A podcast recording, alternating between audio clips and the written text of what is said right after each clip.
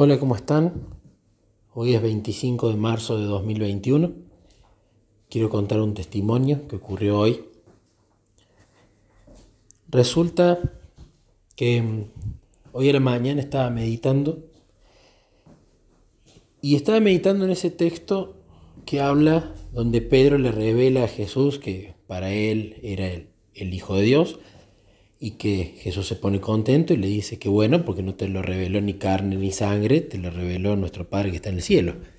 Pero inmediatamente después, segundo después, Satanás lo utiliza a través del pensamiento a Pedro para desanimarlo a Jesús, ¿no?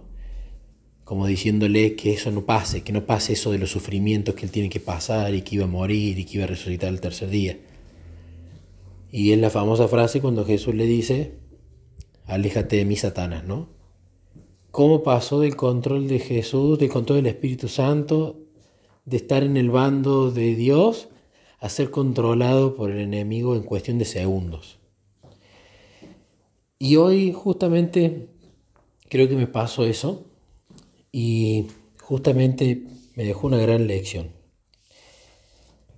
Primero que toda la mañana fue una meditación maravillosa, venían pensamientos, reflexiones, comparaciones con un montón de cosas y fue una meditación que duró como dos horas, porque estoy entendiendo que ya es necesario que no meditemos 20 minutos, sino que ya meditemos horas.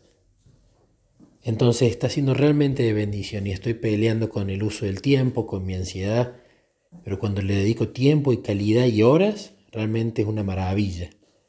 Y hoy tuve la certeza que el Espíritu eh, realmente obró y mostró lindos detalles de las historias, lindas comparaciones y lecciones para sacar. Pero luego, ¿qué pasó? Yo tenía que hacer hoy lo siguiente. Hoy tenía que cambiar dos prendas de vestir. Número uno, un pantalón mío y número dos, un pantalón de mi hijo. Con respecto al pantalón mío, es un regalo que mis amigos de la vida me hicieron para mi cumpleaños.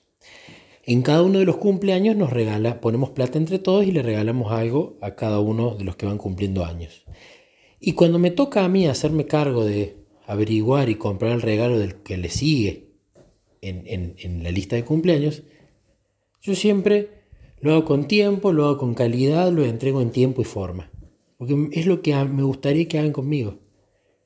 Y en este cumpleaños pasó algo que no me gustó. Me entregaron el pantalón pero había pasado ya más de un mes de comprado. Y por la ley de defensa del consumidor, el local tiene la potestad de si pasó un mes en, cuanto a que la prenda no fue llevada para cambiar, no te la pueden, pueden decirte que no te la cambian. Y entonces yo me indigné y estaba enojadísimo. Esto pasó ya hace unos días. Porque me parecía injusto si no me la llegaban a cambiar. ¿Y qué hice? Fui a cambiar la prenda, que me la terminaron dando hoy, pero le dije a Jesús, yo tengo acá dos caminos y veo dónde va a estar la tentación acá. Número uno, les doy la prenda y que no se fijen la fecha y que pase. O número dos, voy con la verdad y le explico la situación y por supuesto me hago cargo de las consecuencias a pesar que iba a ser una injusticia si no me lo cambiaban y, e iba a estar incorrecto. No por el lado de ellos, sino por el lado de que mis amigos no se ocuparon de la forma correcta. Pero decidí ir y decirle a Jesús que pase lo que pase, voy a ir y le voy a explicar la situación antes de darle el pantalón. Les expliqué la situación, que ya había pasado el periodo de, de cambio, que es un mes por defensa del consumidor, y que ellos tenían el derecho de decirme no lo cambiamos, pero que yo lo venía a cambiar por las dudas. Gracias a Dios lo aceptaron y decidieron eh, cambiarme la prenda, lo cual por supuesto me puso contenta. Y hoy la fui a buscar. Pero hoy tenía que cambiar otra prenda más, que era un pantalón de mi hijo. Yo ese pantalón lo compré del talle que es él y estaba confiado que le iba a entrar. Arranqué la etiqueta, se lo medí y le quedaba apretado. Y claro, la condición para cambiar una prenda es que la etiqueta esté puesta en la ropa. Entonces, ¿qué hice? Tomé un cordón negro, lo pasé por la etiqueta, hice un nudito para que quedara elegante y para que me pudieran cambiar la prenda. Y hoy fui a hacerlo. Fui con Nico. Entré en el local estaba la misma chica que me lo había vendido y saqué el pantalón, pero no le mencioné la situación.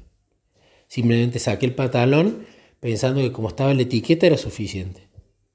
Y ella cuando le doy el pantalón, mira el pantalón y me pone una cara como de enojada y diciéndome, la etiqueta no está en el lugar correcto.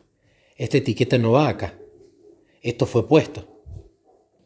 Y ya su tono de voz me molestó. Y empecé a ofuscarme. Y estaba Niquito al lado mío.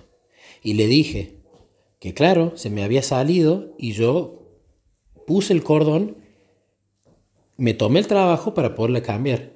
Y ella me dice, no, porque no está en el mismo lugar, no es el mismo cordón, este es negro, el que va es gris. Y estaba como enojada. Y yo me empecé a poner furioso. Pero no levanté mi voz, ni tampoco fui a improperios o insultos.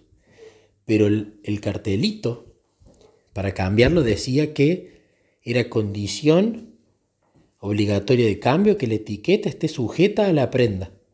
Y yo con argumentos como un abogado le dije, oración por oración. Acá dice que tiene que estar sujeto a la prenda, yo lo traje sujeto a la prenda. Acá dice que tiene que estar la misma etiqueta, está la misma etiqueta. Y resulta que ella me dijo, no, no importa, no es así, vos sabés a lo que me refiero, no te lo voy a cambiar. Y yo en ese momento no estaba orando, en ese momento no me estaba comunicando con Jesús y me indigné, me llené de ira.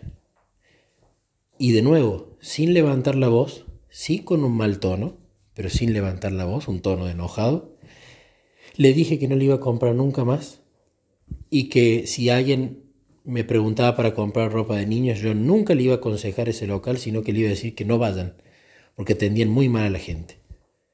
Y que no podía creer que incluso en una época en la que las cosas estaban tan difíciles, se tomaran la atribución de perder un cliente. Y ella no me dijo nada, me dijo, sí, ya sabía que ibas a hacer eso. Así que agarré la prenda, le decía bendiciones y me fui. Y estaba con Niquito. Entonces, apenas me fui, el Espíritu Santo hablando en la conciencia fue muy claro. Estuviste mal, vos tenés que pedir disculpas. Y entonces yo saliendo, me fui con Nico y me senté en un lado y le dije, ¿qué te parece lo que pareció? Y me puse nervioso, me dijo, porque lo vi discutir. Y le digo, ¿cómo lo viste a papá? Te vi muy enojado. ¿Y qué sentiste? Y la verdad que me, sentí incómodo, me sentí nervioso, no quería que estés así. Y, él me dice, yo creo que tenías razón, que no, no, si vos estaba la prenda tenías que cambiártela. Y le digo, sí, yo sé que tenía razón, porque es injusto lo que pasó, porque yo fui con la prenda, fui de buena fe a cambiarla y no la cambiaron. Y le pregunté a Nikito, te voy a hacer una pregunta. ¿A vos te parece que papá obró mal en algo? Y Nikito me dice, sí, no hacía falta, me parece, que le digas que, no le iba, que perdió un cliente y que no le ibas a recomendar. Porque eso podía herir a la otra persona, podía hacerla sentir mal. Y teniendo en cuenta lo que estaba pasando en mi conciencia y cómo Jesús estaba usando a Nikito con respecto a eso, empecé a sentir la necesidad de volver a ese lugar. Y habíamos ido con Nikito a comprar un libro y no me podía concentrar en el libro que tenía que comprar, sino en que había una persona que, a pesar que sigo pensando que fue injusto, eh, yo no tenía que cambiar mi tono de voz, ni tampoco eh, decirle esas cosas que le dije al final. Así que terminamos de comprar el libro y le dije a Niquito, vamos a ir al local. No, papá, ¿para qué? Se va a enojar.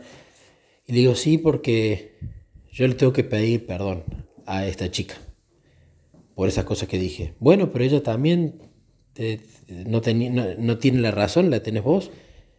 Ella también te tenía que pedir perdón.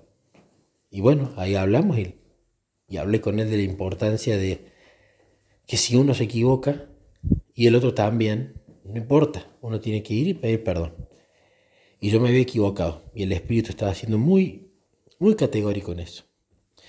Así que fuimos al local, estaba atendiendo, así que creo que hubo una prueba de paciencia también, porque yo la verdad que no me gusta esperar y tuve que esperar una buena cantidad de minutos hasta que se fueran las personas que estaba atendiendo.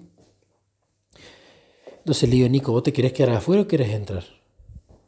Y entró conmigo. Cuando entro, la llamo y le dije que volví para pedirle disculpas, porque si bien creía que seguía teniendo la razón en la disputa, el tener la razón no era un motivo para cambiar un tono de voz o haberle dicho quizás las últimas cosas sobre dejar de ser cliente o no recomendarla. Y ella al principio estaba dura. Al principio me dijo que si yo hubiese ido de otra manera, más calmo, eh, sin enojarme como me enojé, ella me lo hubiese cambiado la prenda. Pero como fui así enojado, ella no, no quería y que ella se había quedado muy mal eh, por lo que había pasado y, estaba triste. Entonces fui, le dije que no quería que, que me restituyera la prenda. De hecho, había tomado la decisión de darle ese pantalón y que ella, interactuando con tantos niños, decida regalárselo al que necesite.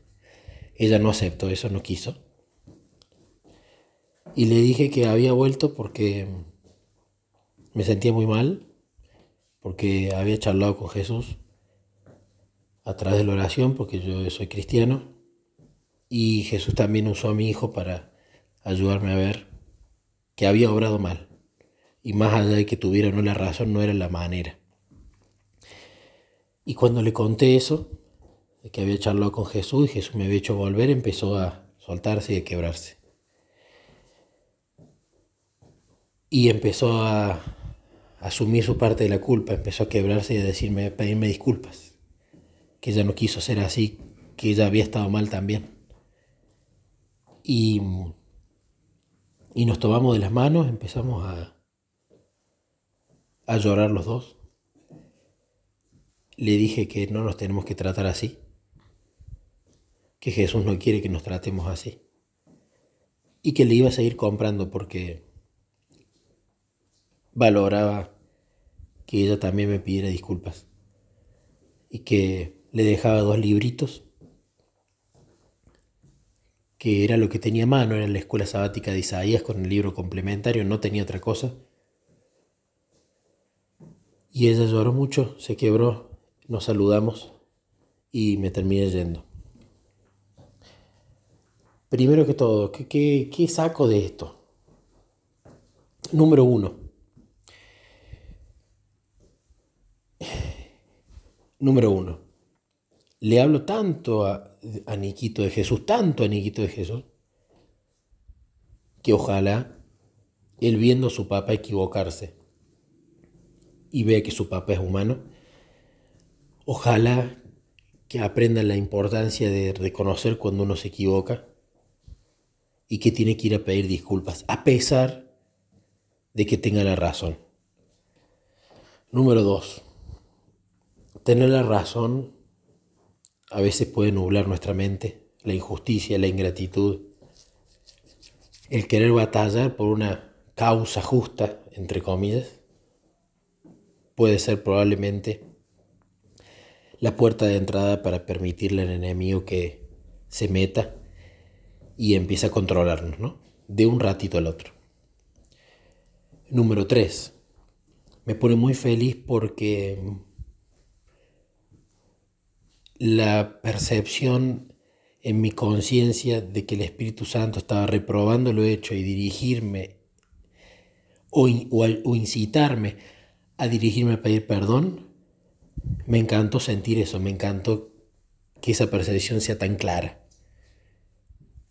Y me encantó que haya usado el espíritu a mi hijito para ayudarme a darles tocada final en mi mente, en mi corazón, a que realmente a pesar de que quizás sí tenía la razón, yo había obrado mal y tenía que ir a pedir disculpas.